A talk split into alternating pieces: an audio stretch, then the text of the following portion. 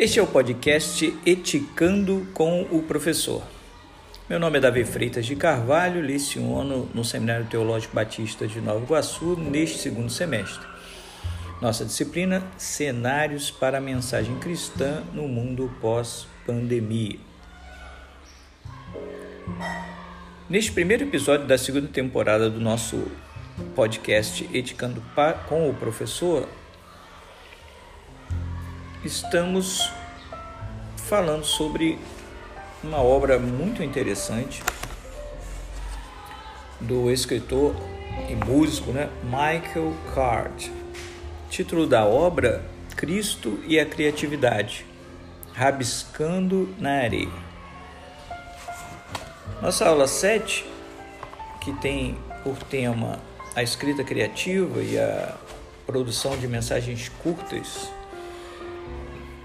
com a técnica dos três P's, Picture, Passage, Point, ela pode ser bem ilustrada por este extrato do livro de Card, no capítulo 5, Recapturando a Imaginação.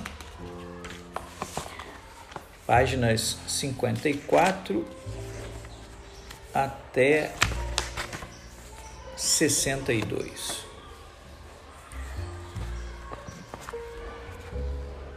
Sem dúvida, a nossa memória mais remota é a memória criativa, imaginativa, diz Michael Card no início deste capítulo.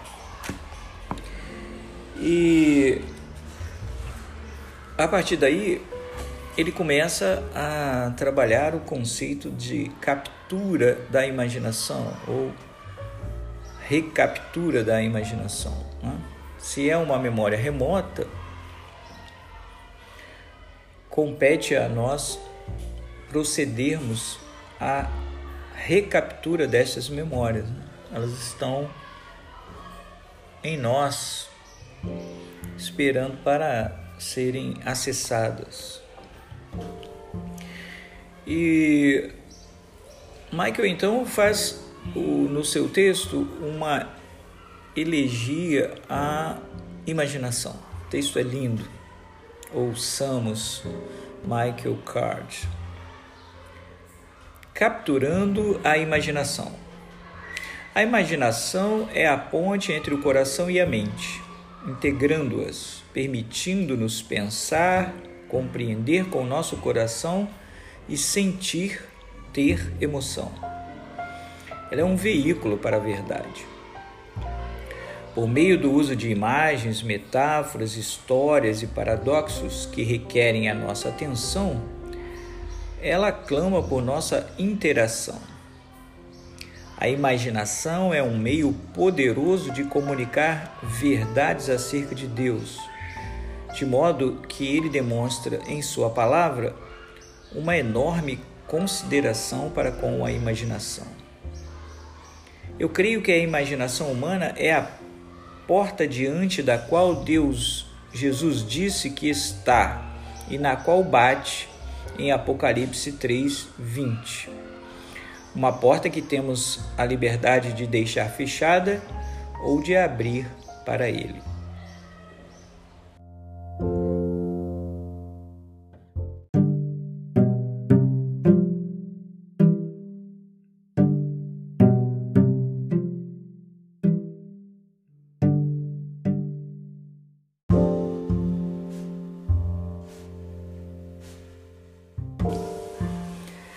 Porque somos chamados à criatividade, é vital que tenhamos uma compreensão operosa e visceral sobre a imaginação.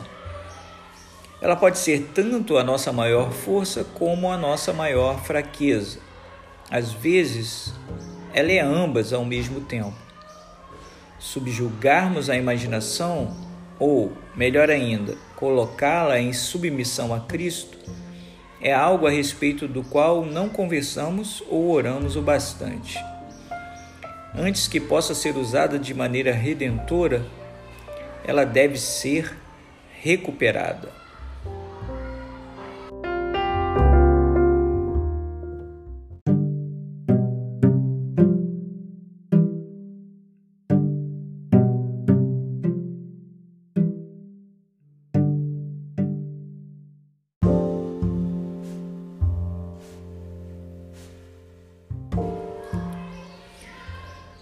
Ouça as palavras figuradas. Por ser o artista criador que é, aqui é, ele faz a referência a Deus, né? Por ser o artista criador que é, o grande romancista, o pai que ama perfeitamente, Deus nos chama, canta para nós, pinta imagens em nossas mentes por meio das visões dos profetas. Esses sons e canções, essas visões ficam à porta de nossa imaginação e batem. Por meio delas, Deus nos abre a porta de sua vida íntima. Ele pinta o quadro das esperanças para o nosso futuro, bem como os mais terríveis pesadelos do que nos espera se escolhermos continuar vivendo sem Ele. Ele implora para abrirmos os olhos do nosso coração e ouvirmos com nossos ouvidos, para verdadeiramente entendermos. Este é o coração da profecia, Deus falando conosco de modo a recapturar a nossa imaginação.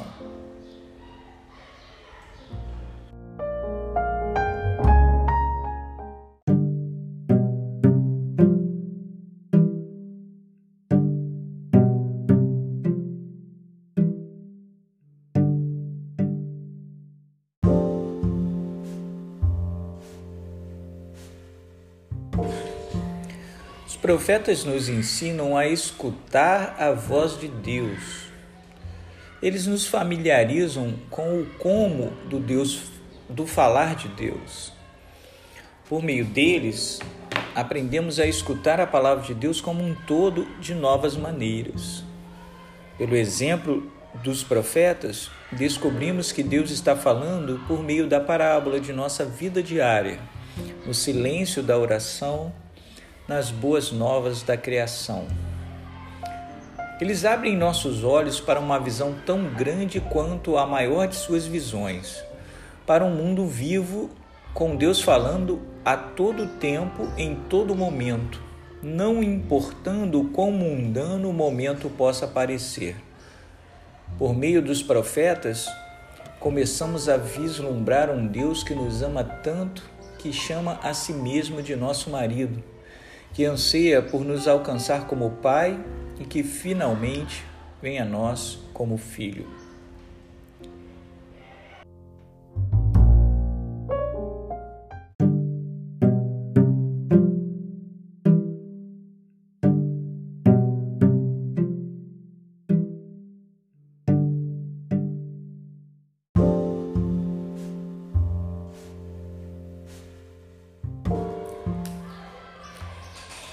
Os profetas usam como suas ferramentas as linguagens e é, a linguagem rica e as metáforas maravilhosas, a linguagem da imaginação.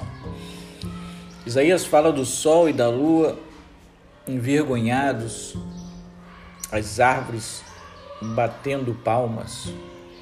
Deus é visto como uma rocha os profetas, também observamos Deus falando por meio de atividades estranhas que demandavam uma medida extra de obediência. Jeremias esconde seu cinto de linho, quebra o jarro de barro.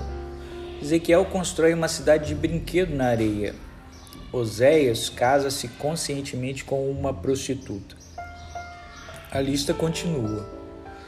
Podemos aplicar esse entendimento aos nossos próprios esforços criativos em muitos níveis. No mais superficial, aprendemos dos profetas que as ferramentas mais apropriadas para comunicar a imaginação são imagens, parábolas e, às vezes, até mesmo atividades bizarras.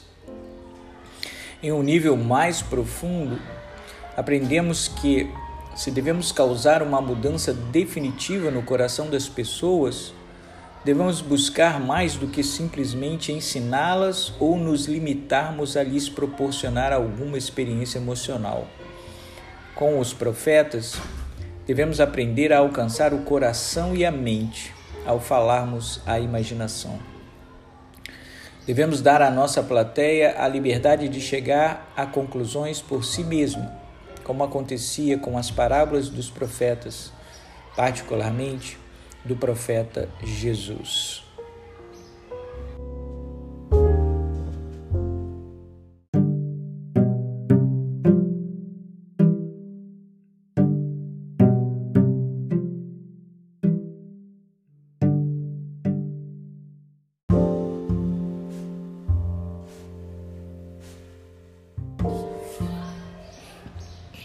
Como vimos nessa leitura do Michael Card, a imaginação eh, ela é estimulada por descrições é, conotativas.